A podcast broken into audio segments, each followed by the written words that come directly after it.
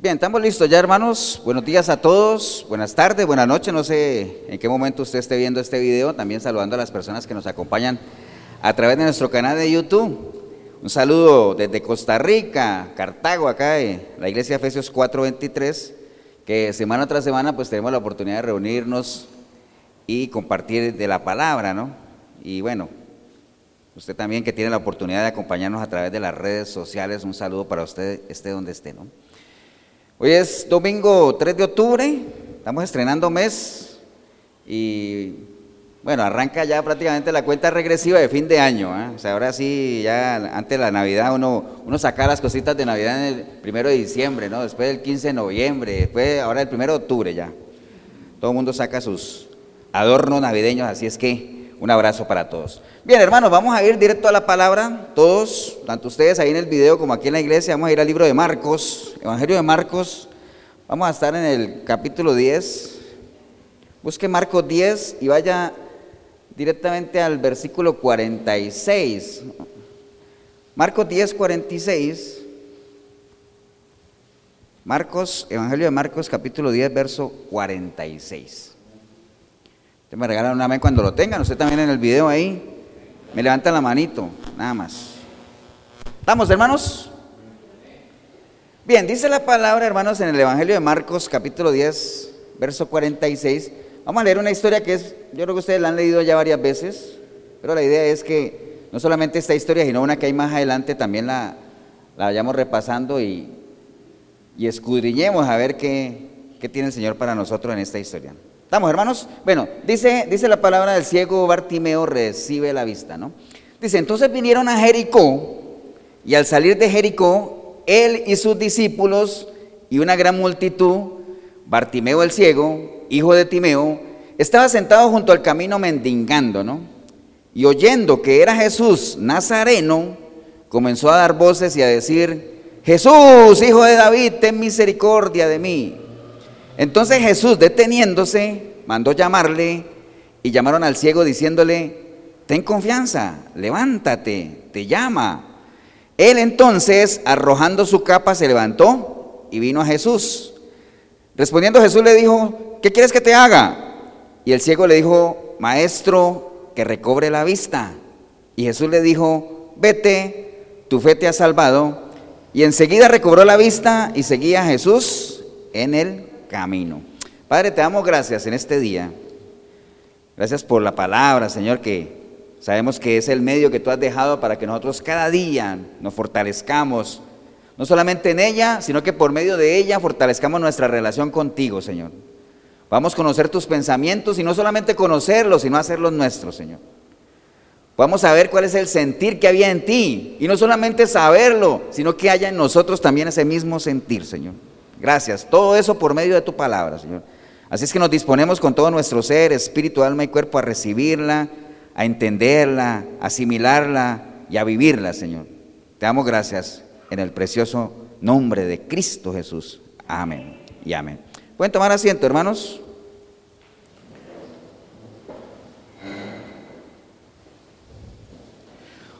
Ustedes saben que el ministerio de, bueno, el ministerio de Jesús, y no solamente el ministerio de Jesús, ¿no? La relación de Dios y la humanidad siempre ha estado caracterizada por, por grandes demostraciones de, de poder, eh, prodigios, señales que el Señor ha mostrado, ¿no? Desde el antiguo pacto hasta, hasta el nuevo, ¿no? Con la venida del Señor Jesucristo.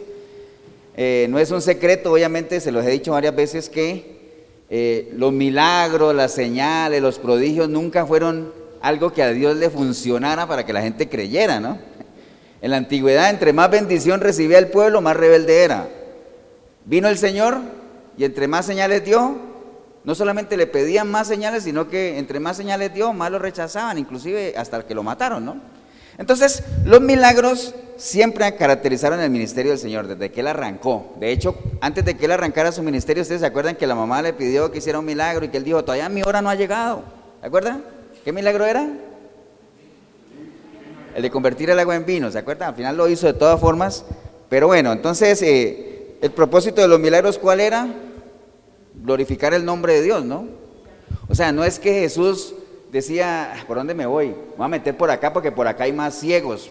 para yo ganar fama. No, él iba caminando, él iba a lo suyo y a medida que iba caminando se le presentaban las oportunidades de glorificar el nombre del Padre y lo hacía. Por eso yo les decía ahorita de que todas las oportunidades que uno tenga en este caminar en Cristo, de, alabar el nombre de Dios, de glorificar el nombre de Dios, de corresponder en gratitud a aquello que hemos recibido, hagámoslo, ¿no?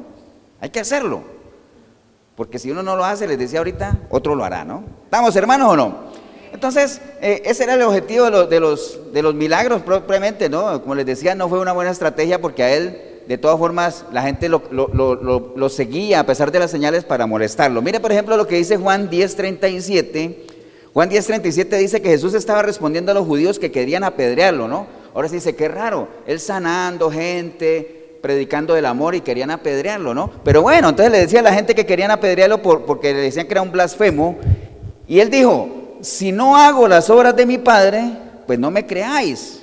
Pero si las hago, aunque a mí no me creáis, pues creed a las obras para que sepáis y entendáis que el Padre está en mí y yo en él. Eso era lo que él decía, ¿no? Ahora, ustedes se enojan por lo que yo hablo, está bien, pues. Entonces miren lo que yo hago. Aplica para todos, ¿no? Cualquiera de nosotros puede encontrarse con situaciones donde la gente nos dice, es que yo no creo que tú hayas cambiado. Digo, bueno, está bien, no me creas a mí, pero mira cómo estoy viviendo entonces. Mira mis obras. Amén. Le decían al Señor, ¿lo que tú hablas es del Padre o no? Bueno, el que quiera saber si mi doctrina es de Dios, pues que la viva. Y en esa manera sabrá si lo que yo hablo es de Dios o no es de Dios. Así de sencillo es esto, ¿no?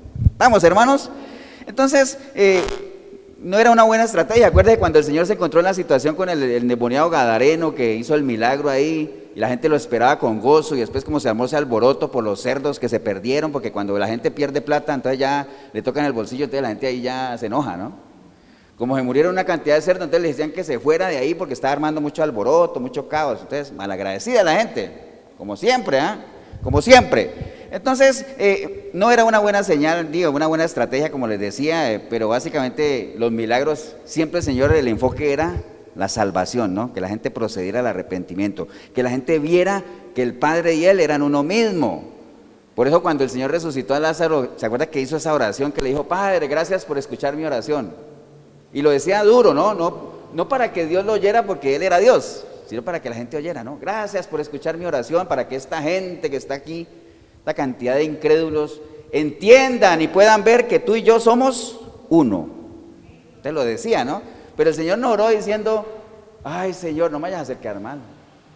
No, lo sé, ¿no? Gracias por escuchar mi oración, porque pues obviamente él era 100% Dios y 100% hombre, ¿no? Pero bueno, entonces los milagros, hermanos, eh, ¿qué es un milagro? ¿Ustedes se acuerdan lo que es un milagro? ¿Se acuerdan la definición de milagro? Es una obra sobrenatural. ¿Qué más? ¿Qué viene? Acuerden, cuando usted dice es una obra sobrenatural, no se quede ahí, ¿no? Usted tiene que decir, una obra sobrenatural que viene de Dios. Porque no todo lo sobrenatural viene de Dios. Hay cosas sobrenaturales que vienen del otro reino. ¿ah? Una obra sobrenatural que viene de Dios para bien del hombre o de, la, humanidad, ¿no? Por ejemplo, nosotros estamos aquí, eso es un milagro porque esto es algo sobrenatural, está por encima de lo natural, porque lo natural era que estuviéramos en la casa viendo televisión o en alguna piscina, o, eso sería lo natural, pero estar aquí en una iglesia es sobrenatural. ¿Viene de Dios? Claro que sí. ¿Es para bien nuestro? Sí. Entonces es un milagro. Nos podemos mirar las caritas unos a otros y estamos viendo un milagro. No necesitamos ver gente volando ni gente caminando en el techo. No necesitamos ver eso. Entonces, esos eran los milagros. El Señor hizo muchos milagros. Entre los más importantes se contabilizan alrededor de unos 39, 40, les hablo de eso como información general nada más. Por ejemplo, rápidamente, eh, de esos 39 milagros así importantes, hay muchos más, todos son importantes, pero algunos tenían más resonancia que otros. Por ejemplo, 24 milagros eran sobre curaciones, 7 de espíritus inmundos, 5 de paralíticos, 4 de ciegos, que es lo que vamos a estar hablando hoy, 4 de ciegos, 2 de leprosos, 24 sobre curaciones, otras seis curaciones tenían que ver, por ejemplo, con, le sanó a la, suegra Pedro, ¿se acuerdan? La mujer del flujo de sangre, el sordomudo de Decápolis, un hidrópico, la oreja de Malco. ¿Se acuerdan quién era Malco? El sirviente de, sí, el sacerdote que cuando agarraron al Señor y Pedro cogió el plan, le bajó la oreja, entonces el Señor se la sanó. Eso fue un, milagro de sanación. El hijo de un alto oficial del rey, ¿se acuerda también? Que, que le dijo que le curara al hijo. Hay diez milagros sobre la naturaleza, entre los cuales se cuentan la, tormenta, la multiplicación de los panes, hay varios, ¿no? Y hay cuatro milagros sobre resurrecciones, ¿se acuerdan que alguna vez lo hablamos? Que eran cuatro, vamos a ver si se acuerdan cuáles son. ¿Cuáles son los cuatro de resurrección que él hizo? La hija de Jairo, Lázaro, el hijo de una viuda, sí, ¿qué más? Falta uno. Y el de él mismo, ¿no? Cuatro de resurrección. Ahora, de todos esos milagros que les acabo de decir hace una pincelada, ¿cuáles creen ustedes que, son, que es el milagro más impactante que hay? ¿Cuál de todo? El que uno diga, wow, ese sí es, pero tremendo. ¿Cuál? En general, resucitar a un muerto, ¿no? Lo de Lázaro. ¿Cierto que sí? Resucitar a un muerto es como lo más impactante. Todos son impactantes. Pero bueno, no vamos a hablar hoy de, resurrección, ni de Lázaro, ni nada de eso. Pero porque vamos a hablar hoy de, acabamos de leer una historia de un ciego, ¿no? Entonces, pero el darle vista a los ciegos también era importante. Porque miren, por ejemplo, lo que está aquí en, el libro de Juan, Juan capítulo 11, versículo 57, cuando él iba a resucitar a Lázaro, que estamos de acuerdo que era es uno de los milagros más impactantes, la gente le decía a él, Decía, bueno, y algunos de ellos dijeron, porque acuérdese, ¿no? Cuando el Señor fue a resucitar a Lázaro, había una cantidad de gente ahí alrededor. Uno diría acompañando a la familia. Sí, algunos acompañando a la familia, pero había más de uno ahí también viniendo, ¿no? Curioseando, como dicen por ahí. Entonces la gente decía ahí en Juan, dice, eh, Juan 11.57 dice, y algunos de ellos dijeron, no podía este que abrió los ojos al ciego haber hecho también que Lázaro no muriera. Entonces miren que el, darle la vista a los ciegos también lo ponían a ese nivel de importancia de resucitar. Wow, si ese le dio la vista al ciego, seguro puede resucitar a un muerto. Entonces, darle la vista a un ciego también era algo que impactaba. De hecho, hay varios, entre los milagros que el Señor hizo, donde se metió en problemas. ¿Ustedes se acuerdan cuando él le dio la vista al ciego de nacimiento que lo mandó al estanque que se lavara los ojos y que él comenzó a lavar y vinieron los fariseos y ¿qué, qué pasa aquí? dice, no, es que ese es un profeta. O sea, tú no estabas ciego, hombre. Y me mandaron a llamar al papá y le dijo, ¿es cierto que él estaba ciego? Y digo, bueno, yo no sé, yo lo único que sé es que él nació ciego y ahora venga, ahora ¿por qué? Yo no sé. ¿Se acuerdan? Que viene el diálogo del Señor con los fariseos que que le dice que él ha venido a quitar la vista a los ciegos y a dar a los que no tenían, y los fariseos se enojaron y dijeron, entonces ¿qué? ¿Nosotros también somos ciegos o qué? Entonces dice, bueno, si ustedes fueran ciegos no habría pecado, pero como dicen que ven, vuestro pecado permanece. ¿De acuerdan? Esa frase, ese pedacito, no, me aguanté las ganas de decirlo porque cada vez me acuerdo de la película de Jesús de Nazaret y esa es una de mis escenas favoritas, escena favorita. Se la recomiendo. Entonces, bueno, e, e, él tenía su problema ahí cuando daba la vista a los ciegos. Entonces, darle la vista a los ciegos era un milagro también impactante, ¿no? Estamos en eso, claro, ¿no, hermanos? Pero lo que acabamos de ver ahorita, lo que acabamos de leer y todo eso, y lo que les digo, los milagros, pues estamos hablando de cegueras, ¿qué? Físicas, ¿no? Cegueras físicas. Porque no todas las cegueras son físicas. De hecho, ahorita vamos a ir recorriendo la historia de Bartimeo poco a poco, y otra que está más adelante, para que veamos que no, no solo hay ese tipo de de ceguera, ¿no? Hay una ceguera que es peor. Así como en la soledad, ustedes saben que la soledad es cuando uno hay ausencia de compañía, supuestamente esa es la definición clásica, ¿no? Pero un cristiano nunca está solo, porque un cristiano nunca está sin compañía, siempre está con la presencia de Dios. Eso lo sabemos. Pero no hay peor soledad que cuál. ¿Cuál es la peor soledad que hay? ¿Ah? La soledad acompañada. La soledad acompañada. Cuando usted está rodeado de una cantidad de gente, pues usted se siente solo. Esa es la peor soledad que hay, ¿cierto? Ahora, usted puede estar sin compañía, pero sentirse acompañado. Eso no tiene problema. Entonces, en la ceguera también, ¿sabe cuál es la peor ceguera que hay? La que se tiene pudiendo ver. Y por eso en la Biblia hay muchos versículos que dicen, es que esta gente teniendo ojos no ven. ¿Cierto? Y después dice la advertencia, el que tenga ojos para ver, pues que vea. ¿Qué quiere decir eso? Hay mucha gente que tiene ojos para ver y no ve. Porque una cosa es mirar y otra cosa es ver, ¿no? Yo puedo echar una mirada así, rápida. Y yo digo, mira, ahí en la iglesia estaba tal y tal y tal. Y después me preguntan, a ver, pastor, pero entonces dígame, ¿cómo iba vestida María Eugenia? digo, ay, no sé, sé que estaba ahí, pero vieras que no la, miré, pero no la vi. ¿Me entiende? Es diferente. Ahora, si yo la miro, digo, ah, sí, mira, Está con una mascarilla, me estaba mirando de una manera muy sospechosa. Entonces ya lo podría hacer cuando la veo, ¿cierto? Entonces una cosa es mirar y otra cosa es ver, ¿no? ¿Estamos de acuerdo, hermano? Entonces esa es la peor ceguera que hay. la ceguera que uno no ve las cosas pudiendo verlas, ¿no? Entonces, eh, a eso se refería el Señor cuando hablaba de la, que la gente no, tenía los ojos y no los usaba. Por ejemplo, ahorita, ahorita, ahorita, yéndonos un poquito al contexto de lo que estamos viviendo, ahorita, ahorita que estamos en ambiente electoral aquí en Costa Rica, yo me ponía a ver que cada, ocho días hacen convenciones de los partidos, dice, tal persona se lanzó a la presidencia y, y son los mismos, ¿no? Son los mismos. Nosotros venimos de dos periodos presidenciales fatales y parece, por lo que uno alcanza a augurar, como que se viene otro peor todavía, porque, porque son los mismos. Y la gente se lo olvida, la gente no ve lo que ha pasado. Entonces, como que ignoran la realidad que estamos viviendo, ¿no? Ahora usted dirá, pastor, y es que no hay más opciones. Ah, yo creo que siempre tiene que haber algo mejor, ¿no? Es como la orquesta del Titanic, ¿se acuerda que varias veces se las comento? Que el barco hundiéndose y los muchachos tocando ahí, tocando. ¿Por qué? Porque ellos les pagaron por tocar. Pero el barco está hundiendo, sí, pero nosotros tenemos que cumplir. No me importa que la gente esté corriendo con salvavidas, nosotros tenemos que seguir tocando. Entonces hay mucha gente que se le está hundiendo el barco de la vida y parece que no estuviera pasando nada. ¿Me entiende? Así pasa, ¿no? Esa es la peor ceguera que hay, ¿no? ¿Estamos, hermanos? Entonces, eh, la gente ignora realmente el medio en el que estamos viviendo. Ahora, en el plano espiritual es exactamente lo mismo. Hay mucha ceguera, la gente pudiendo ver no lo ve ignoran o por lo menos se hacen los disimulados o los que no saben de, las manipulaciones que se viven en la mayoría de las iglesias con la palabra, ¿no? Saben que están engañados y aún están. Yo, yo he conocido gente que está en iglesias de falsa doctrina y uno le dice, ¿y por qué no te sales de ahí? Dice, es que yo estoy esperando que Dios me saque. Y digo, wow, o sea, que Dios te saque. Tremendo, ¿no? Alguna vez conversaba yo con alguien que estaba en Pasión por las Almas. Y dice, ¿por qué, ¿por qué no sales de ahí? Dice, yo sé que la palabra no es buena, Oiga, lo que me dijo. Yo sé que la palabra no es buena, pero viera la presencia de Dios en la alabanza.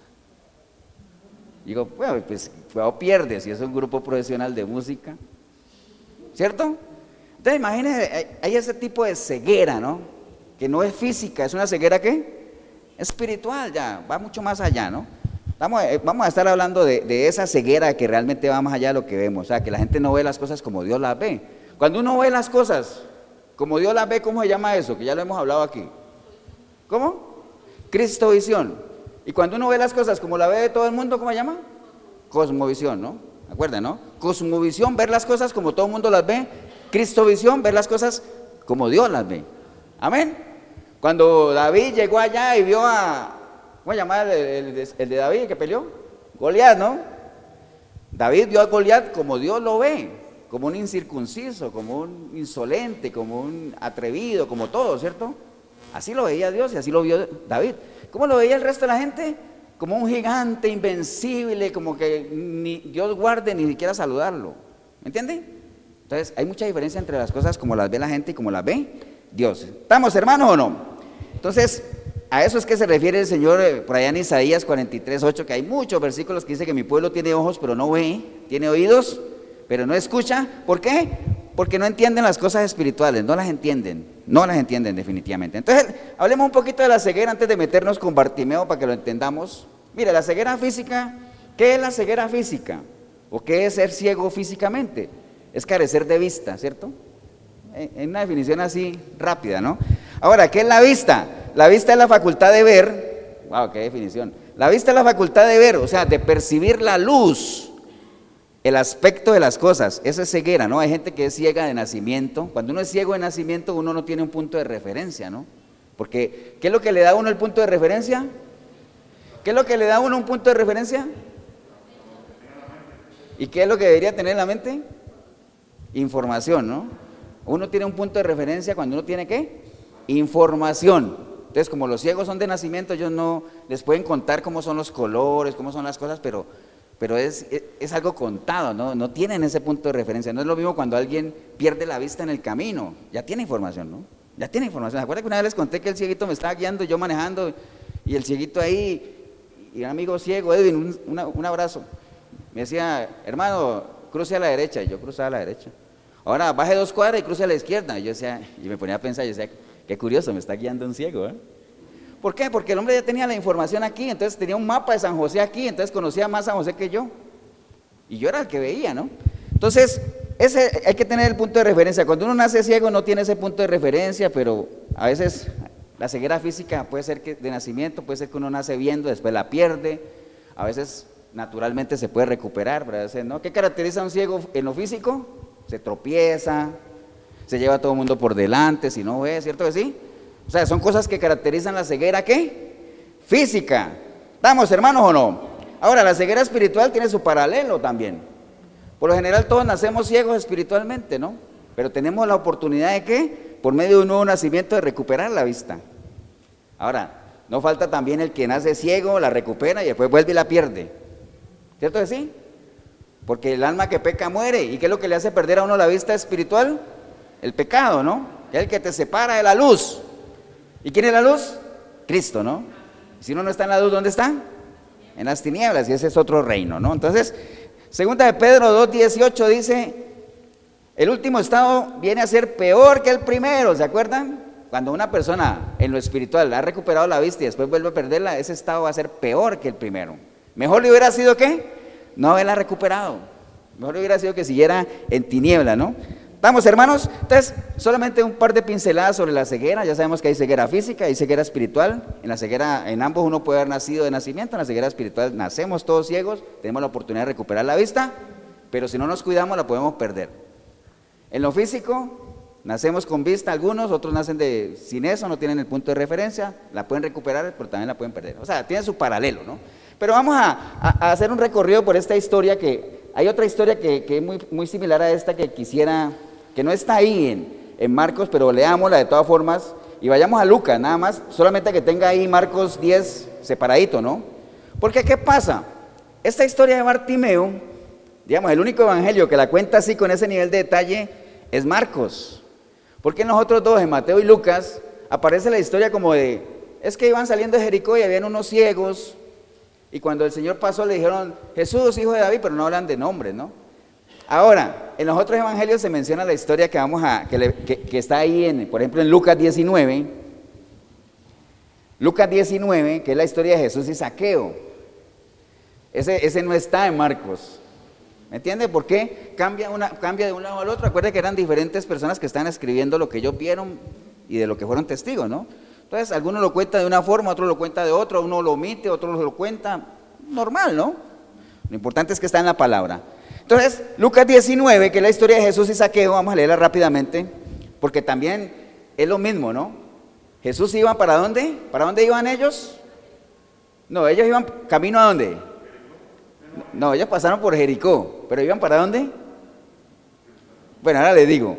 Entonces, el caso es que sucedió de Jericó, ¿no? Entonces, esto es lo mismo. Jesús y Saqueo dice, habiendo entrado Jesús en Jericó, acuérdate que lo del ciego también fue en Jericó, ¿no?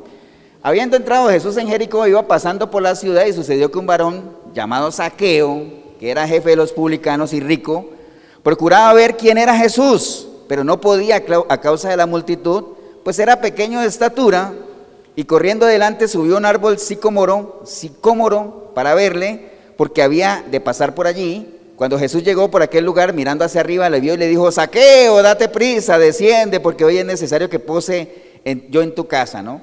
Entonces él descendió a prisa y le recibió gozoso. Al ver esto, todos murmuraban diciendo que había entrado a posar con un hombre pecador. Entonces Saqueo, puesto en pie, dijo al Señor, he aquí, Señor, la mitad de mis bienes doy a los pobres y si en algo he defraudado a alguno, se lo devuelvo cuadruplicado. Jesús le dijo, hoy ha venido la salvación a esta casa, por cuanto él también es hijo de Abraham, porque el Hijo del Hombre vino a buscar y a salvar lo que se habían perdido.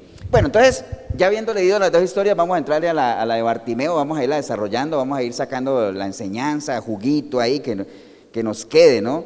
Es una historia muy conocida, algunas cosas usted ya las sabrá, otras las reforzará, pero bueno, esa es la idea. Entonces, volviendo otra vez a lo de Bartimeo, allá a Marcos, en el versículo 46 dice que entonces vinieron a Jericó. ¿Quiénes vinieron a Jericó? ¿Quiénes vinieron a Jericó? bueno, más adelantito dice, y al salir de Jericó, él y sus discípulos, ¿quién es él? Jesús, ¿no? Entonces vinieron a Jericó y al salir de Jericó, él y sus discípulos y una gran multitud, Bartimeo el ciego, que era el que estaba ahí, hijo de Timeo, estaba sentado mendigando en el camino. Entonces, ¿qué podemos decir aquí, hermanos? Esto, esto que Marcos nos muestra de Jesús ya es prácticamente la etapa final del ministerio, ¿no? Porque el Señor, ¿para dónde iba? Para Jerusalén, porque si ustedes van más adelantito en el, capítulo 11 dice, la entrada triunfal a dónde? a Jerusalén. Entonces estamos hablando ya prácticamente de qué? De la última qué? La última semana del Señor, ¿cierto? Porque ahí cuando Él entró triunfal a Jerusalén, que es el Domingo de Ramos que conocemos, después viene la, la cena del Señor, la crucifixión, la resurrección. Era la última semana prácticamente de vida del Señor, ¿cierto sí? Entonces, ellos iban para dónde? Para Jerusalén. Y Jericó era una ciudad que estaba como unos 25, 30 kilómetros de Jerusalén y era como un lugar casi de paso obligado, ¿no? Todo el que iba para Jerusalén pasaba por Jericó, ¿no? Entonces, claro, para Bartimeo era una maravilla estar ahí mendigando, ¿ah? Ahora, ¿por qué todo el mundo iba para Jerusalén? ¿Por qué creen ustedes? ¿Ah? Para la Pascua, para las fiestas de la Pascua. Entonces recuerde que había, eso era por ley, ¿no? Todo judío mayor de 12 años tenía que ir a dónde? A Jerusalén, a la Pascua, ¿no? Eran fiestas, como decía Marquito y como dice Luis, las fiestas de la Pascua, ¿no? Entonces obviamente Jesús también iba para allá. Entonces Jericó era un sitio estratégicamente ubicado ahí donde todo el mundo pasaba para allá, ¿no? Ahora, ¿por qué les digo esto? Esto está en Jericó y en ese mismo caminar hacia Jerusalén pasó esto de Bartimeo y pasó lo que leímos ahora de, de saqueo, ¿no? Pasaron esas dos historias ahí, ¿no? ¿Estamos claros, hermanos? Entonces, eh, como les decía, eso estaba ahí como a 25 kilómetros. Recuerda que en un domingo de estos hablamos también de que en esa ida que el Señor iba para Jerusalén también pasó lo de la higuera, ¿acuerdan? Que maldijo la higuera. Porque el Señor nunca dejaba de qué? De enseñar. Siempre se le presentaba algo, era para que la gente enseñara, para glorificar el nombre del Padre y para que, quedara ahí una enseñanza bien sembrada, ¿no? La de Bartimeo, la de Saqueo, la de la, de la higuera, todo eso estaba ahí para que la gente, ¿qué? Aprendiera. ¿Ustedes saben qué quiere decir Bartimeo? Viera cómo me, esforcé yo para averiguar eso. ¿Sabe qué quiere decir Bartimeo? Hijo de Timeo. Wow, qué definición, ¿ah? Eso quiere, eso quiere decir Bartimeo, ¿no? Para que lo sepan, vaya. ¿Y por qué el Señor siempre decía Bartimeo, hijo de Timeo? ¿Por qué? Porque me imagino que había muchos Bartimeos por ahí. Por le dijo ese día Simón, hijo de Jonás. Porque cantidad de Simón, ¿no? Entonces, como que aquí en Cartago yo diga, usted se llama María de los Ángeles. Wow, pues cuidado pierde. Digo, no, María de los Ángeles, la hija de tal, la nieta de tal, sobrina de tal. Bueno, hasta ahí llegaría. ¿Estamos, hermano? Entonces, entonces, obviamente Bartimeo, por su limitación física, él no, él estaba impedido de ir a dónde? A Jerusalén, ¿no? Además de que los ciegos, y además que este no solamente era ciego, y no que era ciego qué? ¿Era un ciego? Sí, pero era un ciego pobre, ¿no? Era un mendigo. Porque acuerden que en esos tiempos, cuando alguien tenía alguna limitante física, o era un mendigo, o algo así, todo eso era, todo era sinónimo de qué en esos tiempos?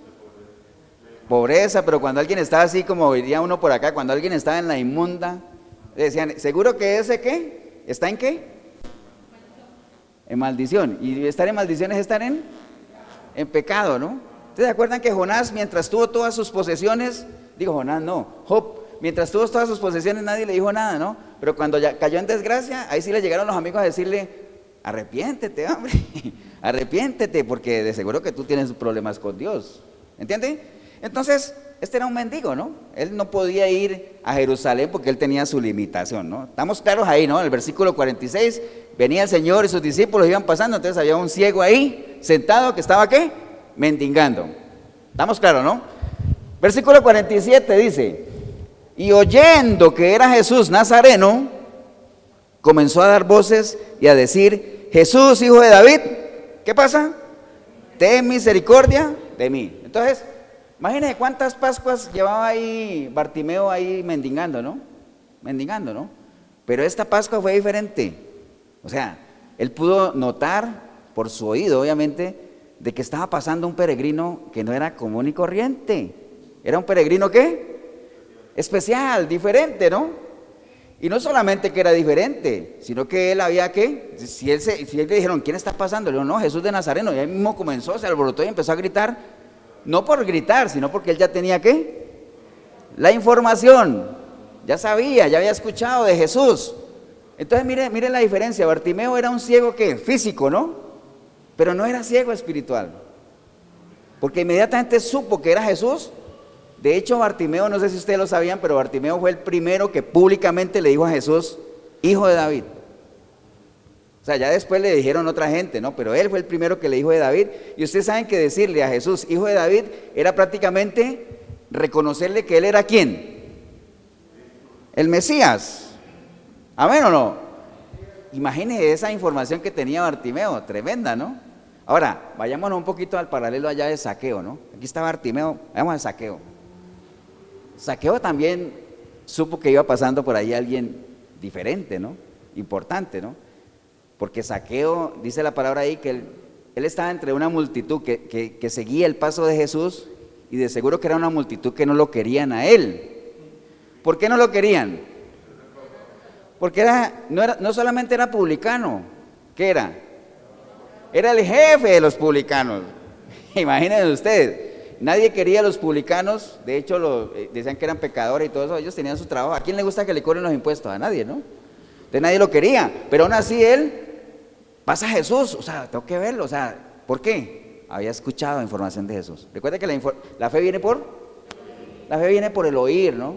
La fe viene por el oír. Nosotros no podemos ver físicamente al Señor, a Jesús, no lo vemos, pero tenemos la información suficiente como para saber no solamente que Él está aquí con nosotros, sino que está dentro de nosotros.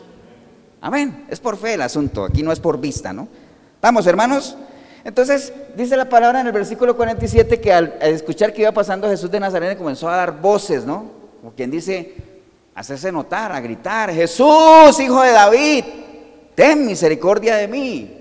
A gritar, y a gritar, y a gritar, y a gritar, y a gritar. Entonces, obviamente, ahí, que podemos sacar una enseñanza ahí de, de Bartimeo es que pues imagínense, con toda esa multitud que iba ahí, él no iba a poner a decir, este era Jesús, no, este no, este es, no, no, lo que él tenía, la única herramienta que él tenía era su voz, empezar a gritar, ¿no? Hacerse notar, apagar ese esfuerzo, eso lo hizo Bartimeo, saqueo, ya sabemos, saqueo no le puso a gritar, ¿cierto? ¿No?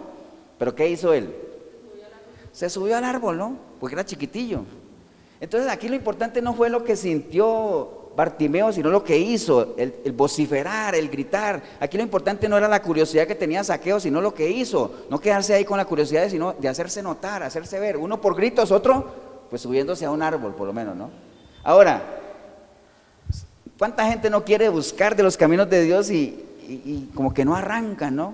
Como que les cuesta, como que arrancar el miedo, e, es esa desazón o esa, incertidumbre de decir, wow, pues que tengo que limitarme de tantas cosas, tengo que dejar tantas cosas, que me dicen que tengo que dejar a los amigos. Vea, cuando uno viene a los pies de Cristo, uno no tiene que dejar a ningún amigo. ¿Cierto no? Los amigos se van a dejar a ti. Amén, ¿no? Métase a caminar en los caminos de Dios y verá que eso es una zaranda ahí. ¿Saben lo que es una zaranda? A filtrar ahí, a, colar. Y va quedando lo que verdaderamente vale la pena, ¿no? Esa, actitud decidida, valerosa de Bartimeo que comenzó a dar voces, a no dejarse achicopalar. Esa actitud valerosa de saqueo, siendo lo que él era, una persona importante dentro de su gremio, rico. Y, si nosotros analizamos lo de saqueo, siendo rico, con una buena posición, ¿para qué buscar al Señor? ¿Por qué? Porque las riquezas no te dan a ti, no te llenan, ¿no? Siempre hay un vacío. El joven rico tenía todo, había cumplido la ley, pero él sabía que algo le faltaba. Señor, maestro bueno, ¿qué tengo que hacer para alcanzar la vida eterna? ¿No? Algo falta siempre, hay un vacío. Si uno no tiene esa relación cercana, íntima con el Señor, por más que tenga, ¿no? ¿De qué le sirve al hombre conquistar todo si, si no, no se conquista a sí mismo? ¿Entienden? Vamos, hermanos. Entonces en el 47b, en la segunda parte, obviamente comenzó a pedir misericordia, ¿no? Ten misericordia de mí. Imaginen ustedes la paradoja tan tremenda, ¿no? Como un ciego físico podía tener esa visión tan clara de lo que era Jesús, hijo de David, ¿no? Y todo el pueblo de Israel que estaba ahí, los grandes mandos, pudiendo ver físicamente, no, nunca captaron la visitación por la que estaban atravesando, nunca la captaron. Por eso es que Pablo se refiere a esa gente y dice, que si esa gente hubiera, tenido, hubiera venido a la sabiduría de lo alto, nunca hubieran crucificado al Rey de la Gloria. ¿Entiende? Pero bueno, eso estaba establecido que pasara así. Es una paradoja tremenda. Como un ciego en lo físico podía ver más que toda esa cantidad de gente que estaba ahí viéndolo, pero que espiritualmente no terminaban de aceptarlo. Entonces es una paradoja tremenda, ¿no? ¿Estamos, hermanos? Versículo 48 dice, y muchos le reprendían para que se callase, pero él clamaba mucho más, Jesús, hijo de David, ten misericordia de mí. Miren, miren qué curioso aquí. Cuando él comenzó a gritar, mucha gente le decía, hey, bueno, le decían así, ¿no? Cállate, no molestes, ¿me entiende? Entonces, acuérdate que a Jesús lo seguían dos grupos, ¿no? Los que realmente creían en él y los que no, pero lo seguían para fastidiarlo, ¿no? Entonces, ambos grupos le decían que se callara al ciego. Los que creían en el Señor porque no nos atrases, que nosotros estamos ansiosos de que Él llegue a Jerusalén, porque acuérdense que la expectativa que ellos tenían del Mesías era de un Mesías que iba a venir a qué? A liberarlos del yugo del romano y todo eso. Entonces ellos estaban ansiosos de, instaurarlo a Él como rey ahí en, en Jerusalén. No nos atrases. Además de que para la gente, recuerden, un ciego, mendigo era alguien como insignificante, ¿no? O sea, no, no molestes al maestro. Eso por ese lado. Ahora, los que no creían en el Señor, lo que les molestaba era que él le dijera Jesús hijo de David, ¿no? Porque eso era, como les decía ahorita, reconocerlo a él como qué? Como el Mesías. Y esa gente no estaba de acuerdo, por más que siguieran a Jesús, ellos no creían que él era el Mesías.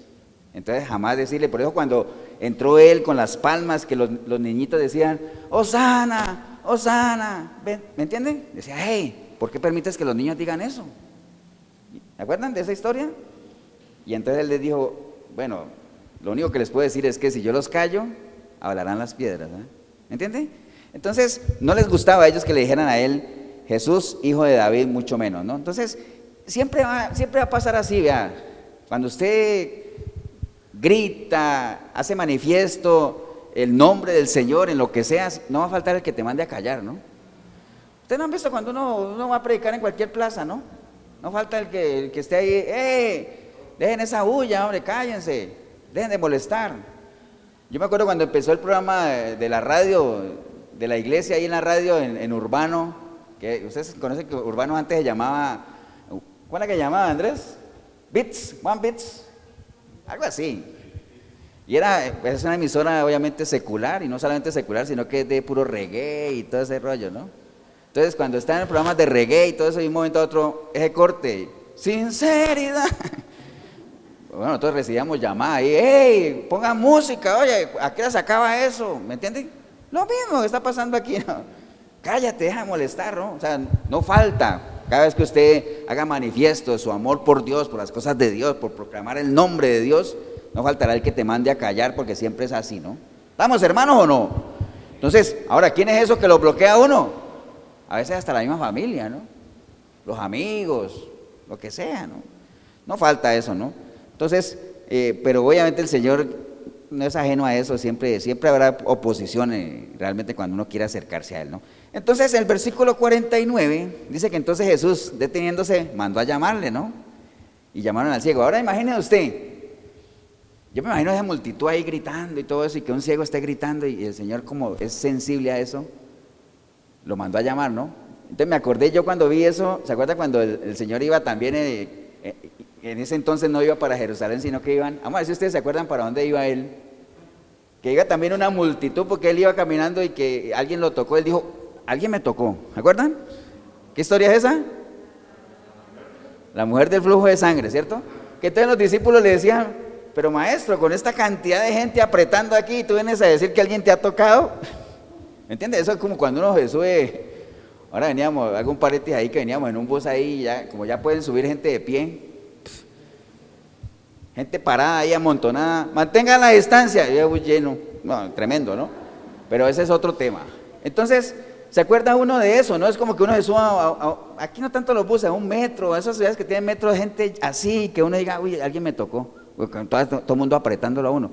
Ahora, ¿por qué el Señor se dio cuenta que alguien lo había tocado allá? Porque el Señor sabe cuando alguien lo toca de una manera diferente o cuando alguien lo llama de una manera diferente. Amén. ¿Para dónde iba el Señor cuando lo tocó la mujer del flujo de sangre? ¿Acuerdan? Deje buscar, Marquito, ahí. ¿Para dónde iba el Señor? Y le voy a dar una pista. Antes de que lo tocara la mujer del flujo de sangre, es que si les digo eso, ya saben. Le vino un principal de la sinagoga que le dijo, maestro, mi hija está enferma, ¿no? Entonces iba para la casa de ¿De quién? De Jairo. Iba para la casa de Jairo, ¿se acuerdan? Y entonces en ese trayecto a la casa de Jairo fue que la mujer del flujo de sangre lo tocó. Entonces el Señor sabe, cuando alguien lo llama de una manera diferente, de hecho hay un versículo que dice, me, me llamarás y yo responderé. No, me buscarás y me encontrarás. ¿Y sabes por qué me encontrarás? Porque me buscarás con todo tu corazón. Amén. Entonces el Señor sabe, el Señor sabe los que estamos aquí, por qué estamos aquí. Si realmente hay una sana intención en nuestro corazón o no. El Señor, si usted está sirviendo en la obra de Dios, el Señor sabe por qué está sirviendo usted. El Señor lo sabe. a nadie, no pretendamos engañar a nadie, ¿no? ¿Estamos hermanos o no? Entonces, íbamos a dónde en el versículo 47, que muchos le decían, ¡Ey, cállate! Pero él clamaba más y más, o sea, no se dejó a chico parar, hombre. No se deje callar usted cuando alguien pretenda callarlo, ¿no? Exprese, sea expresivo, haga visible el amor por Dios, porque si el amor existe, tiene que ser visible. Y si usted dice que cree en Dios, su fe va a ser probada. Amén. Y si usted dice que ama al prójimo, eso va a ser probado también. Bueno, entonces versículo 49 dice, entonces Jesús obviamente que él no es insensible al clamor de la gente cuando la gente lo busca con todo su corazón. Dice que el Señor deteniéndose mandó a llamarle, ¿no? Y entonces llamaron al ciego diciéndole, ten confianza, levántate, te llama. Entonces imagine, la misma gente que le decían, eh, cállate hombre. Después cuando vieron que Jesús lo mandó a llamar, dice, te está llamando, tranquilo, ve tranquilo, con calma, con calma. ¿Me entiende? Así, así es la gente. Así es la gente. Hoy te apoyan, mañana te clavan el cuchillo en la espalda. ¿Cierto que sí? Hoy están contigo, mañana no. Toda esa gente que cuando el Señor entró que le decían, Osana, Osana, bendito el que viene en el nombre del Señor, Osana. Días después están diciendo, crucifíquenlo, crucifíquenlo, queremos a Barrabás. ¿Me entiende? Y así pasa como todo, ¿no? En todo pasa así. En todo. Yo me acuerdo cuando llegó, ¿me cuando llegó la selección hace, uy, ¿cuánto hace? ¿Como un siglo? No. ¿Cuándo fue lo de Brasil? hace como siete años que la selección llegó de Brasil con ese papelón, wow, todo el mundo amaba la Cele, ahora todo el mundo odia la Cele. Por lo menos, ¿no? Porque uno está, el triunfalismo, eso pasa desde la época del Señor, eso nadie se lo inventó, ¿no? O sea, eso, eso es viejísimo. ¿Estamos hermanos o no? Entonces, así de contradictoria es la gente, eso es nada más para que tengamos una prueba visible ahí de lo que pasa. Mire, por ejemplo, yéndonos un poquito de Bartimeo a Saqueo, para que no olvidemos a Saqueo, que también tiene su enseñanza. Ese subió al árbol, ¿no? No faltaría de pronto el que dijera, qué ridículo, ahí ese tipo subió en ese árbol, ¿no? Pero logró llamar la atención del Señor. Lo logró, o sea, no fue indiferente. Si Dios lo vio ahí, vio el esfuerzo que hizo, por lo menos ahí, no solamente por subirse al árbol, sino por la posición que él tenía, dejando a un lado, ¿qué? La imagen, lo que dijera la gente, eso no importa. Cuando uno realmente quiere hacer algo, y volviendo otra vez a la mujer del flujo de sangre, dice la, historia ya que ella había probado durante 12 años por todo lado y cada día estaba peor. Porque a veces uno trata de luchar con sus propias fuerzas, cosas ajenas a Dios, amén. Pero ella cuando fue a buscar al Señor y vio esa multitud, ella no, no, digamos, no se dejó vencer y trató de buscar camino, aunque no debería hacerlo. ¿Por qué? Porque era inmunda, impura, ¿no? Porque ella tenía un flujo. Recuerde que la mujer que tenía flujo inmunda, inmunda, era inmundicia, era impureza, ¿no? Pero eso no le importó. Estamos hermanos, ¿no? Amén. Dice entonces que el Señor mandó a llamarlo y la gente ya le animaba. La misma gente que le decía que callara ya le decía, güey, güey. Dice, el versículo 50 dice, él entonces arrojando su capa, se levantó y vino a quién? A Jesús. Entonces, mire, mire qué curioso. Cuando el Señor lo mandó a llamar y le dijeron, hey, el maestro te llama. Entonces, no es que se puso como los grandes siervos que después atendieron el llamado a poner excusas, no, el hombre dice que se levantó, tiró su capa y fue, ¿no? Ustedes saben lo importante que era para un mendigo la capa, ¿no? La capa era, la capa para un mendigo en ese entonces es como, como la patente para un negocio hoy, ¿no? Un negocio no puede funcionar si no tiene patente. Un mendigo no puede pedir plata si no tenía capa, porque era como era la licencia para que mendigara, ¿no? Y eso era lo que le daba la potestad de pararse ahí y la gente le ayudaba porque tenía capa, entonces, wow, está facultado para mendigar, ¿no? Ahora, tirar la capa era como renunciar a lo que lo había sostenido por años, ¿no? Pero él no lo pensó. Te llama el maestro.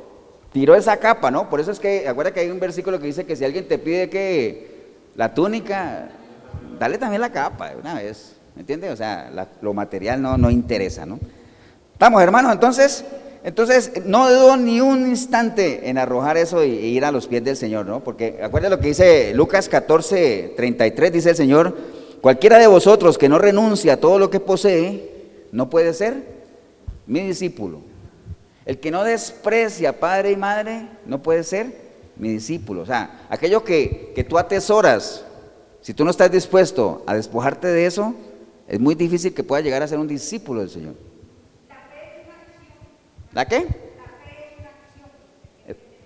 La fe es una, digamos, esa pregunta es muy buena, ¿vale? Que si la fe es una acción, dices tú. O sea, la fe lo mueve a uno. Lo que pasa es que la fe, como es algo espiritual, no es visible. ¿Qué es lo que hace visible la fe? Las obras. Por eso es que él decía, la fe sin obras es muerta, ¿no? O sea, porque la, la fe es lo que yo creo y las obras es lo que yo vivo. ¿Me entiende? Yo tengo que vivir de acuerdo a lo que yo creo. Porque si yo creo, pero no hago visible esa fe por medio de lo que puede ser lo que tú dices, si yo no hago visible mi fe por medio de lo que hago, por medio de mis acciones, pues nadie va a saber si tengo o no tengo fe. A mí alguien me puede decir, pastor, yo tengo una fe en Cristo tremenda. Digo, pero qué raro, porque yo no te veo vos, ni te congregás, ni te veo leyendo la palabra, ni te veo, es más, en tus redes sociales no veo nada de, Dios ahí. Ahora, tú dices que tienes fe, pero si esa fe no es visible por medio de lo que tú haces, pues es una fe muerta, o sea, solo tú sabes que la tienes. ¿Estamos? Claro. De hecho, más adelante, más adelante en el versículo final él le dice, acuerda que el Señor siempre decía eso, ¿no? A la mujer del flujo de sangre también tu fe te ha salvado. Aquí, tu fe te ha salvado. Después vino el centurión, sálvame, tengo un, criado enfermo. Vamos a tu casa. No, Señor, yo no soy digno de que vayas a mi casa, ¿no? Pero yo sé que si tú dices una palabra, tú tienes autoridad, Él se sana. Y entonces el Señor dijo, wow, yo nunca había visto tanta fe. Ni en el pueblo de Israel había visto tanta fe, ¿no? ¿Me entienden? Entonces la fe es algo que lo mueve a uno, pero esa fe tiene que ser visible por medio de lo que uno vive, por medio de lo que uno hace, ¿no? ¿Estamos, hermanos? Entonces, eso de, de, este Bartimeo es un ejemplo claro, o sea, de no le importó despojarse. ¿Ustedes se acuerdan cuando Elías llamó a Eliseo? Él dijo, bueno, y fue y mató todos esos, lo que él tenía en trabajo, que eran unos bueyes y todos los mató y todo eso, y dijo, me libero de todo lo que me ata en lo natural, porque quiero ir a qué? A seguir a mi maestro. Ahora, no quiere decir todo esto porque Bartimeo tiró su, su capa, se despojó de lo que era. No quiere, a veces la gente malinterpreta eso de que es que la Biblia dice que yo tengo que dejar todo para seguir al Señor. Y eso es lo que cuesta a veces. Bueno, vámonos a, lo de saqueo. La palabra no dice que saqueo votó todo. Él dijo, la mitad de mis bienes, ¿qué? La voy a dar a los pobres. Es más, si alguien he despojado algo ilegal, se lo voy a cuadruplicar. Pero no dice que saqueo se quedó sin nada. Y aún el Señor dice, la salvación ha venido a esta casa, ¿no? ¿Me entiende? El asunto es despojarse, despojarse, ¿no? O sea, no es que yo soy tan, es que es tan buen cristiano que vieras, anda ahí descalzo y anda y no tiene nada que comer, qué buen cristiano es. No, no se trata de eso, ¿no? Que a veces nos catalogan a los cristianos como muertos de hambre por lo mismo, ¿no? O sea, no se trata de eso, ¿no? ¿Me entienden? Lo que pasa es la generosidad, el asunto de la generosidad. ¿Se acuerdan del rico y Lázaro? El rico no se fue al infierno por ser rico, sino por ser un rico miserable, ávaro, porque dice la palabra que Lázaro, que era un mendigo también ahí, se alimentaba de lo que caía de la mesa del rico, ¿no? ¿Me entiende? Y Lázaro, que era un mendigo, tampoco se fue al, seno de Abraham, al, reino de Dios, no se fue por ser pobre, sino porque era un pobre temeroso de Dios. Porque encontramos de todo, ¿no? Usted encuentra ricos temerosos de Dios, ricos que no creen en Dios, pobres temerosos de Dios y pobres que tampoco creen en Dios. ¿Me entiende? Hay de todo un poco ahí. ¿Estamos hermanos o no? Bien, entonces, ese es el, lado de, obviamente, Bartimeo, arrojó su capa, nosotros, obviamente, tenemos que liberarnos de todo lo que nos impida atender ese llamado, ¿no? Por eso es que, acuérdese de la resurrección de Lázaro. Cuando el Señor llamó a Lázaro, varias veces lo hemos visto, ¿no? Lo que impedía que Lázaro saliera y que escuchara la voz del Señor era la piedra. Entonces, por eso el Señor dijo, quiten esa piedra, ¿no? Pero quítenla ustedes, yo no la voy a quitar porque eso lo tienen que hacer ustedes. Entonces, hay cosas que nosotros tenemos que quitar que nos impide qué? escuchar la voz del Señor y atender el llamado de Él, ¿no? Hay que quitarlo, hay que despojarnos. Efesios 4:22, despójate de esa vieja naturaleza que esa no sirve para nada y lo que hace es servirte de estorbo para que puedas, ¿qué? Pasar al 23, que es renovar el espíritu de tu mente, ¿no? ¿Estamos, hermanos? ¿Amén o no? Por eso es que Hechos 12.1 dice, por tanto nosotros también, teniendo en derredor nuestro tan grande nube de testigos, despojémonos de todo peso y el pecado que nos asedia y entonces podamos correr con paciencia la carrera que tenemos por delante. No hay nada mejor que correr una carrera livianito, ¿cierto que sí? Obviamente por eso es que los ciclistas, los que practican ciclismo, saben que cada vez, cada vez las bicicletas se hacen con un material mucho más liviano, ¿no? O sea, porque entre menos peso, o sea, es mejor, ¿no? O sea, han visto que, bueno, eso lo prohibieron, pero de todo se inventa, ¿no? ¿Han visto esas carreras donde los ciclistas se acuestan así para contrarrestar el viento? hacerse más livianos para poder, ¿entiendes? Entonces hay que despojarse en lo espiritual también. Queremos correr esa carrera que nos tenemos por delante. ¿Cuál carrera? La carrera espiritual, la que nos permite ganar la batalla de qué? De la fe. Yo he corrido mi carrera, decía Pablo, y la gané. Córranla ustedes también, pero eso sí, despójense de todo peso. Corran livianitos, ¿no? Entonces, esa capa para Bartimeo era un peso tremendo que lo ataba a qué? A una vida de de pobreza, una vida de estar dependiendo de los demás. Entonces, cuando el Señor lo llama, Él no lo pensó dos veces, sino que tiró esa capa. ¿Estamos hermanos o no? Versículo 51 dice, respondiendo Jesús le dijo, ¿qué quieres que te haga? ¿Qué quieres que te haga, no? Siempre llama la atención esa pregunta. Porque siempre la gente dice, qué raro, el Señor tan raro. O sea, ¿cómo va a venir un ciego a preguntarle qué quieres que te haga? Pues, ¿qué va a querer el ciego? Pues recuperar la vista. No necesariamente.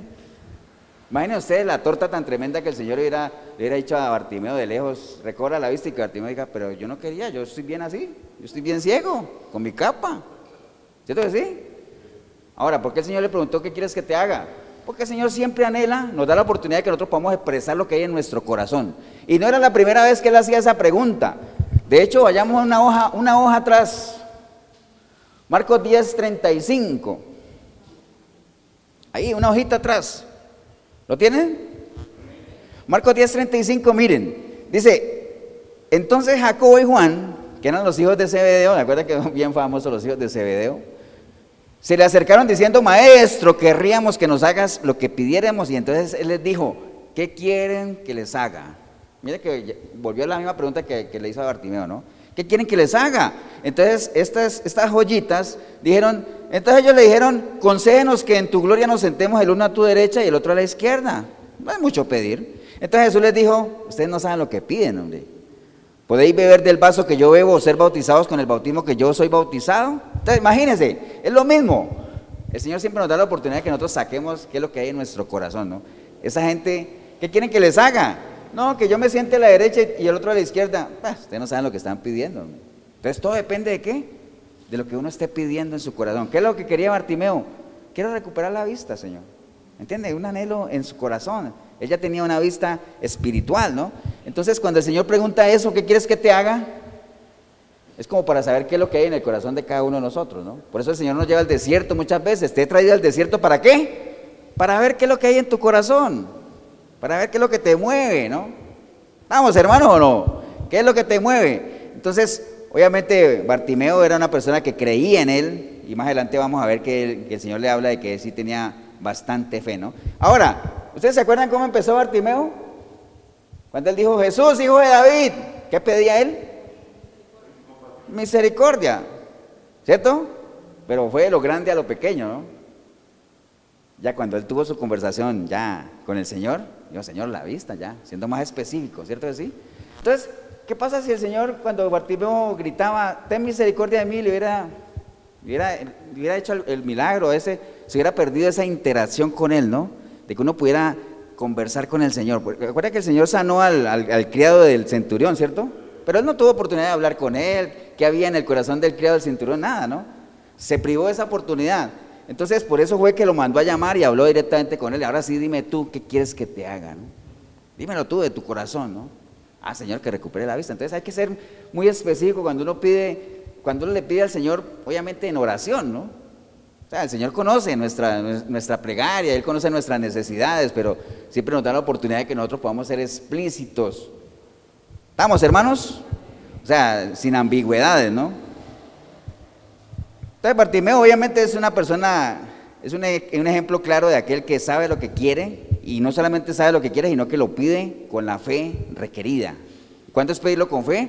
Reconociendo obviamente que es según la voluntad del Señor, ¿no? Estamos, hermanos, ¿no? Ahora, el versículo 52 dice, y Jesús le dijo, vete, tu fe te ha salvado, ¿no? Y enseguida recobró la vista y se fue para su casa. No, dice aquí, y entonces seguía Jesús en el camino. Una persona que nunca había podido ir a Jerusalén porque tenía su limitante, su desprecio de la sociedad, lo que sea, en ese momento, después de recobrar la vista, hubiera podido haber hecho como los nueve leprosos, aquellos que se sanaron y, nunca el Señor los volvió a ver, ¿no? No, este más bien decidió seguir al Señor, ¿no? Seguir a Jesús en señal de qué? De agradecimiento, en señal de gratitud, porque hay que ser agradecidos. Amén o no. Entonces, siguió al Señor y lo seguía, ¿no? Entonces, quedémonos un poquito en esa parte de qué quieres que te haga, ¿no? O sea, porque, ¿qué quieres que te haga? O sea, Bartimeo tenía la doble opción, o seguir mendigando o cambiar de vida, ¿no? Cada uno de nosotros pensemos en esa pregunta, ¿no? ¿Qué quieres que te haga? Cada uno debería tener en su mente que el Señor nos haga esa pregunta, ¿no? ¿Qué quieres que te haga? Cada uno. ¿Qué quiere usted que el Señor haga con su vida? ¿Qué quiere? Porque es una decisión suya, ¿no? ¿Acuerdan ustedes del paralítico de Bethesda ya? ¿Quiere ser sano? Le pregunta al Señor y él comienza a decir, ay Señor, es que viera que no puedo porque baja el ángel y bate las aguas y otro se me adelanta. Y yo me imagino al Señor ahí diciendo, que si quiere ser sano, pero es que no he podido, llevo años. ¿Quiere ser sano no? ¿Me entiende? Hay gente que da muchos rodeos. ¿Quieres ser sano? ¿Qué quieres que te haga? Cada uno debería tener claro qué es lo que Dios quiere que haga en la vida de cada uno de nosotros. No los anhelos nuestros, no los de los hijos de Zebedeo, que, es que yo quiero la gloria y quiero sentarme a tu izquierda. No, no, no. ¿Qué quieres que el Señor haga en tu vida? Entonces ahí surge, acuerda que nosotros en la iglesia manejamos dos, preguntas que nos ha enseñado el pastor en, las consejerías, ¿no? Siempre. ¿Usted qué es lo que quiere? ¿Quiere que el Señor le arregle sus problemas o quiere que el Señor cambie su vida? ¿Usted, qué, ¿Usted quiere cambiar de vida o quiere arreglar problemas? La mayoría de la gente quiere arreglar problemas, ¿no? Pero ¿sabe cuál es el problema de arreglar? ¿Sabe cuál es el problema de arreglar problemas? Que cuando usted, bueno, primero que mucha gente ni sabe cuál es el problema. ¿Te han visto en las consejerías y ustedes se ponen a hablar con cualquier persona y digan, pastor, viera que tengo un problema y cuál, cuente, y están una hora diciendo, es que viera que mi mujer se fue o mi esposo se fue y es que viera aquí y allá y tengo problema, una hora hablando y le dice, bueno, y después de una hora uno le diría, ¿cuál es el problema? Y dice, pues ya, ya le conté, ¿no? No, esos son los frutos, porque hay frutos. Problema, hay gente, la mayoría de la gente no sabe cuál es el problema, ¿no? Y ese es un problema tremendo, no saber cuál es el problema, porque si uno no sabe cuál es el problema, pues nunca lo va a atacar, ¿no? ¿Eso no? Entonces, ¿qué quiere? ¿Cambiar de vida o arreglar problemas? Entonces la recomendación siempre es cambiar de vida. Bartimeo no quería arreglar problemas, porque una solución al problema de Bartimeo, ¿sabe cuál era? ¿Qué quieres que te haga, Señor? Dame una buena limosna, o sea, como para un mes. ¿Me entiende? ¿Acuerdan cuando le dijeron a los apóstoles, danos una, una, una limosna? Y ellos dijeron, ¿qué dijeron? Nosotros no tenemos ni oro ni plata, pero te vamos a dar lo que tenemos, que es mucho más valioso, ¿no? Palabra del Señor. Amén. Entonces, el problema de Bartimeo se hubiera solucionado con una buena limosna, una buena propina, lo que sea, pero esa no es la idea, ¿no?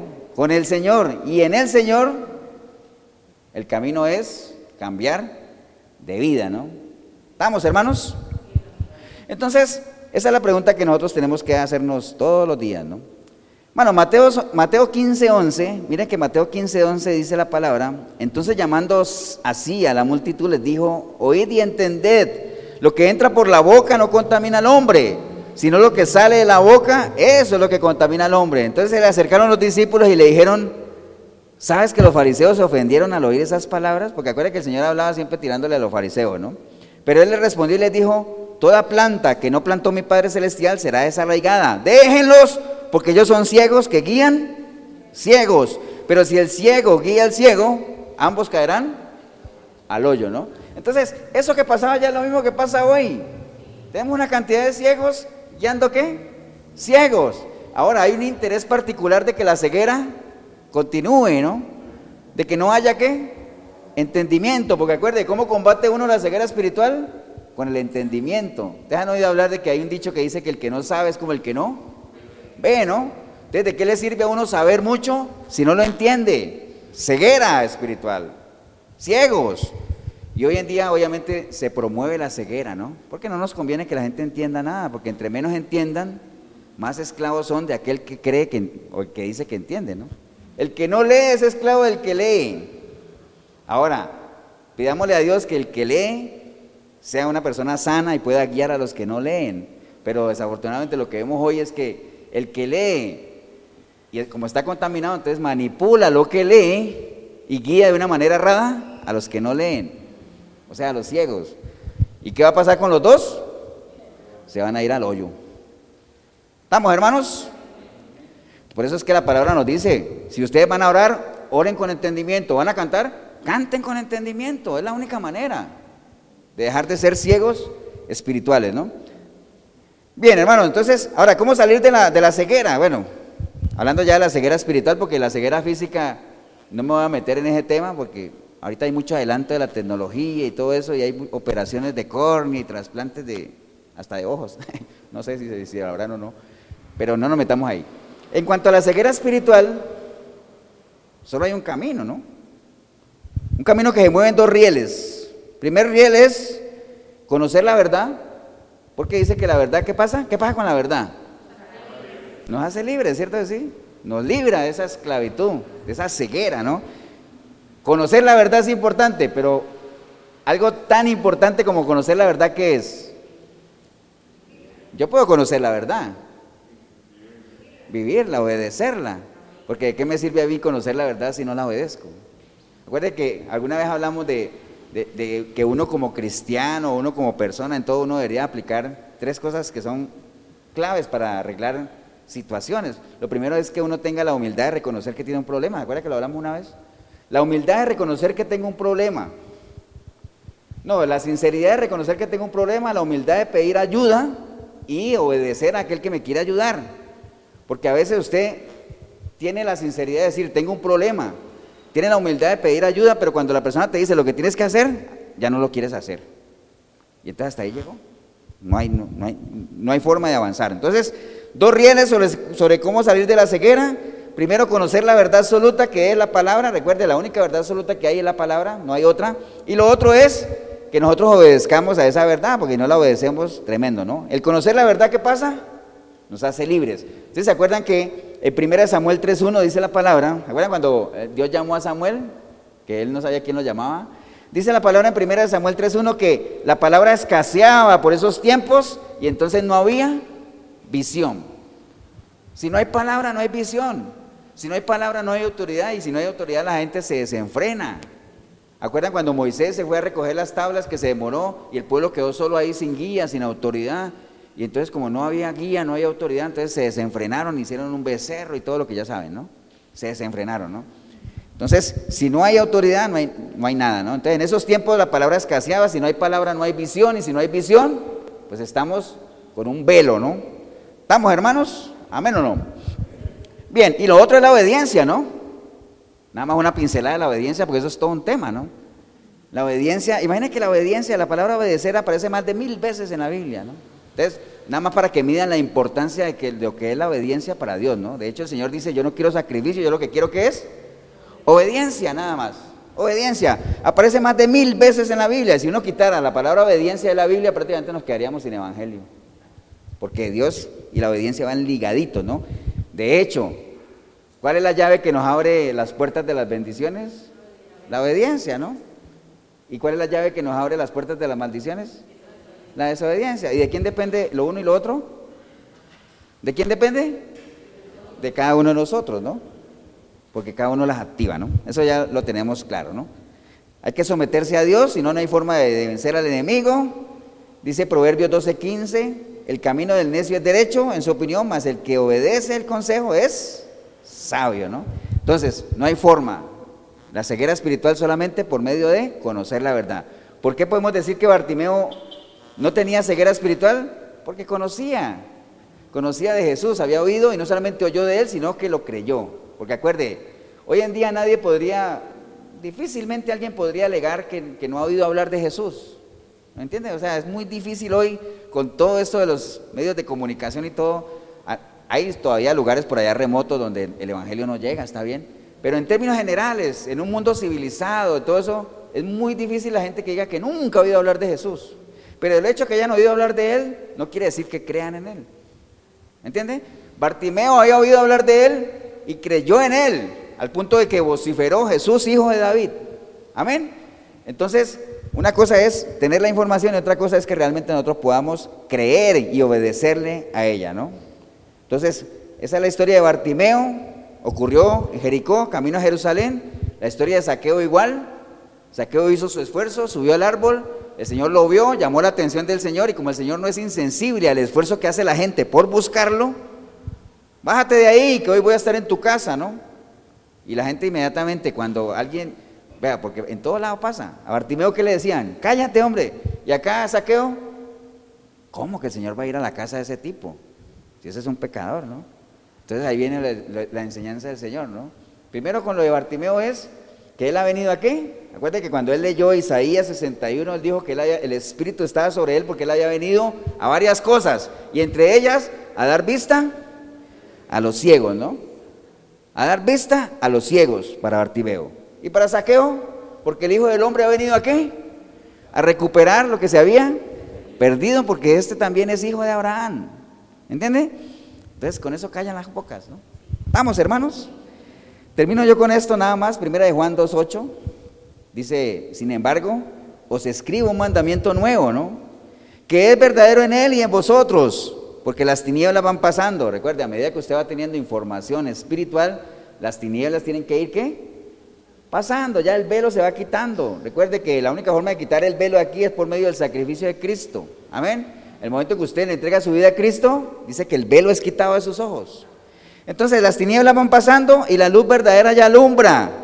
El que dice que está en la luz y aborrece a su hermano, está todavía en tinieblas. Si usted dice que ve espiritualmente y físicamente, pero usted tiene pleitos con sus hermanos, usted tiene un problema de ceguera, ¿eh? que debe ser tratado de inmediato. El que ama a su hermano permanece en la luz y en él no hay tropiezo. Pero el que aborrece a su hermano está en tinieblas y anda en tinieblas y no sabe a dónde va porque las tinieblas le han cegado los ojos, ¿no? ¿Estamos, hermanos? Entonces, ¿qué quieres que te haga? Le preguntó el Señor a Bartimeo. Señor, ¿quiero qué? Recobrar la vista, ¿no? Nosotros vemos en lo físico, pero todavía, por más que algunos todavía vemos en lo espiritual, pero todavía nos falta afinar ese sentido de la vista espiritual todavía, ¿no? Hay mucho todavía, mucha información todavía que nos falta, ¿no? Eso es como cuando uno tiene la... ¿Qué es lo que a uno se le tapa cuando uno ve borroso? ¿La córnea o qué es? O cuando uno tiene cataratas así en la vista que uno va y se lo operan y, ya comienza a ver mejor, ¿no? O cuando uno cambia de lentes. Así, a medida que va pasando. ¿Por qué? La revelación que está aquí es una revelación ¿qué? Progresiva, progresiva. A medida que usted va avanzando en ella, las cosas van siendo, como dice que es el alba en la vida del cristiano. A medida que avanza y, el día va avanzando, se va volviendo más clara, ¿no? Todo se ve más claro, ¿no? ¿Cierto así? Póngase de pie, vamos a darle gracias a Dios por la oportunidad que hemos tenido hoy. Una historia conocida, conocidísima, de Bartimeo, y de Saqueo, dos personajes que aprovecharon una oportunidad única. ¿Y saben por qué oportunidad única? Porque el Señor no volvió a pasar por ahí. Pasó esa única vez y no volvió a pasar por ahí. Entonces, tanto Bartimeo como Saqueo dijeron, hombre, esa oportunidad no la vamos a desaprovechar. ¿Cuánta gente no desaprovecha oportunidades de ir a los pies de Cristo creyendo que habrá un mañana? ¿Cómo va a saber uno si va a haber un mañana? No lo vamos a saber, ¿no? que aprovechar el ahora, el ya. Recuerde que las oportunidades se van y ya no vuelven a aparecer. Tal vez ocurra una nueva oportunidad, pero esa oportunidad ya se fue. Si no la agarraste, ya no se puede agarrar, ¿no? Entonces Bartimeo y, Saqueo la aprovecharon. ¿Y trajo para ellos qué? Un cambio de vida, ¿no? Bartimeo dejó de ser ciego, dejó de ser rechazado por la sociedad, recuperó su dignidad. Ya podía ir, inclusive con el mismo Jesús, hacia Jerusalén, integrarse a la sociedad, aportar. Y en el caso de, Saqueo, de seguro que con todo eso que él hizo, de repartirle a los pobres, devolverle a la gente, o sea, también es que la gente diría, bueno, ya como me volvió lo mío, ahora sí lo quiero. Pero eso no, creo que eso sea lo que le importara a Saqueo, ¿no? Es que también con ese nombre, Saqueo, imagínese usted. Pero bueno, ese es otro tema. Entonces, pero lo más importante para Saqueo, ¿sabe qué fue? Lo que el Señor dijo al final. La salvación ha venido aquí, a esta casa. Eso es lo más importante. Padre, te damos gracias en este día, Señor.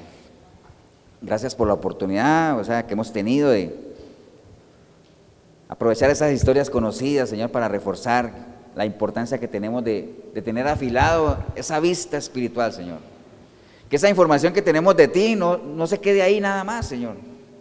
Sino que nosotros podamos dar vistazos, dar evidencias, o sea, que la gente pueda palpar que, que ya no caminamos en las tinieblas, Señor, que caminamos en la luz y que lo que decimos, que creemos en ti y que te amamos a ti, se haga manifiesto en la gente que nos rodea, la gente que amamos y que, y, también nos ama, Señor, porque a veces por malas decisiones lo que hacemos es alejar a la gente, en los hermanos, en la iglesia, en el cuerpo de Cristo, Señor.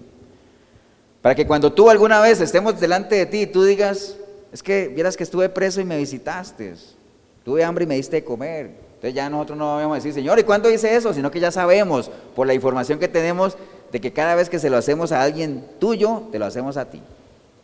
Así es que te damos gracias, Señor, por, por tu palabra, Señor. Y si viene hoy alguna persona aquí en la iglesia o ahí en el video, que usted hoy ha entendido que sigue ciego, o sea, sigues tropezando, sigues llevándote por delante la gente que dices que amas, andas palpando las paredes, te vas a cada rato caes en, hoyos, te lastimas. Tanta cosa que hace un ciego en lo natural. Y a veces hay gente en lo natural que camina mejor que gente que ve, ¿no? Paradojas de la vida, ¿no? Pero si ese es el caso suyo, hombre o mujer, que hoy reconoces que estás viviendo en, oscuridad total, o sea, no brilla para ti la luz de Cristo, el Señor te dice a ti, hey, despiértate tú, deja de estar durmiendo ahí, despiértate tú que estás ahí dormido para que te alumbre la luz de Cristo, ¿no? Despiértate, pellizcate. Tienes que tomar la decisión, entrégale tu vida a Él. Y ahí donde estás, dile, Señor Jesús, en este día escuché tu palabra, Señor. Una historia que la haya escuchado por allá, alguna vez la leí, pero hoy me quedó claro la importancia de que nosotros podamos cambiar radicalmente de vida, Señor. Dejar de estar arrastrándonos ahí, siendo la lástima de los demás, dependiendo de lo que otros les sobra, pero no más, Señor, yo hoy decido clamar a ti arrepentido, arrepentida, como nunca antes, Señor. Para que tu sangre preciosa me limpie de todo pecado, Señor, y que a partir de hoy yo arroje mi capa espiritual, mi miseria espiritual, y yo en ti y para ti comience a caminar una vida digna, Señor. Que yo recupere mi estatus, que yo sea de ejemplo para la sociedad, de que hay personas que pueden cambiar, Señor. Hoy tomo esa decisión, Señor. Y bendigo el momento que decidí venir a este lugar o ver este video, Señor. Porque lo empecé a ver o vine sin ti, pero ahorita te estoy recibiendo como mi único y suficiente Salvador, Señor. Te doy gracias, Padre Eterno, en el nombre precioso de Cristo Jesús. Amén y amén. Damos un aplauso, hermanos, al Señor.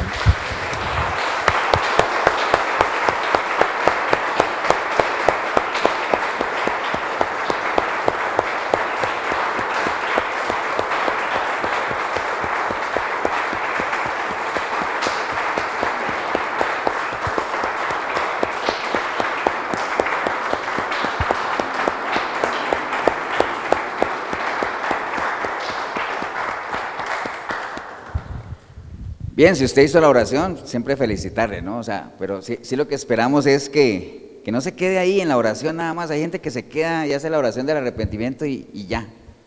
No, no, no, ahí es el, empezar, ¿no? Eso es como cuando dijeron, Lázaro, sal, y le quitan lo que le impedía y, que... ¿Ustedes creen que Lázaro se quedó ahí en la, en la cueva y todavía está ahí parado? No, salió a caminar, a empezar una nueva vida. Y de seguro que el caminar de Lázaro después de ese día fue diferente, ¿no? Así debería ser el caminar de una persona que le entrega su vida a Cristo. Una nueva vida. El Señor dice que hace las cosas nuevas. Todas las cosas viejas pasaron. Eh, aquí Él hace las cosas nuevas. ¿Pero de quién depende? De uno, ¿no? Que uno comience a caminar en, construir esas cosas nuevas, ¿no? Y para eso a veces uno necesita apoyo, ayuda, ¿no? Y sin algo le podemos ayudar, la iglesia cristiana de Efesios 4:23, que está aquí en Cartago, está en el costado norte de las ruinas, que nos reunimos todos los domingos a las 10 de la mañana aquí en el centro comercial. A que usted puede venir si quiere, cualquier domingo, solamente me llama, 87725957 es mi número, el pastor Eber Molina. Si en algo te puedo ayudar para algún consejo, o nada más que me digas, pastor, quiero ir a la iglesia y, lo anotamos en la lista, ¿no? O anote este otro número también, 8842-2408, que es el teléfono del pastor Tibor Mesaros también. Cualquiera de esos números, ¿eh? ayudas hay, canales hay, no se quede ahí, no pelee solo. De seguro que Bartimeo, la Biblia no lo habla, ¿no? Pero de seguro que Bartimeo de ahí en adelante ya comenzó a, valerse por sí mismo, a crecer, a comenzar a aprender cosas que a lo mejor en todos esos años de ceguera no sabía. ¿Me entiende? A ser útil, a ser ejemplo para otros. La Biblia no dice si Saqueo dejó de ser publicano, pero yo creería que después de ese día su forma de actuar con los demás cambió. Y si siguió siendo recaudador de impuestos, cobraba lo justo. ¿Me entiende? Porque era su trabajo. Así debería ser, ¿no?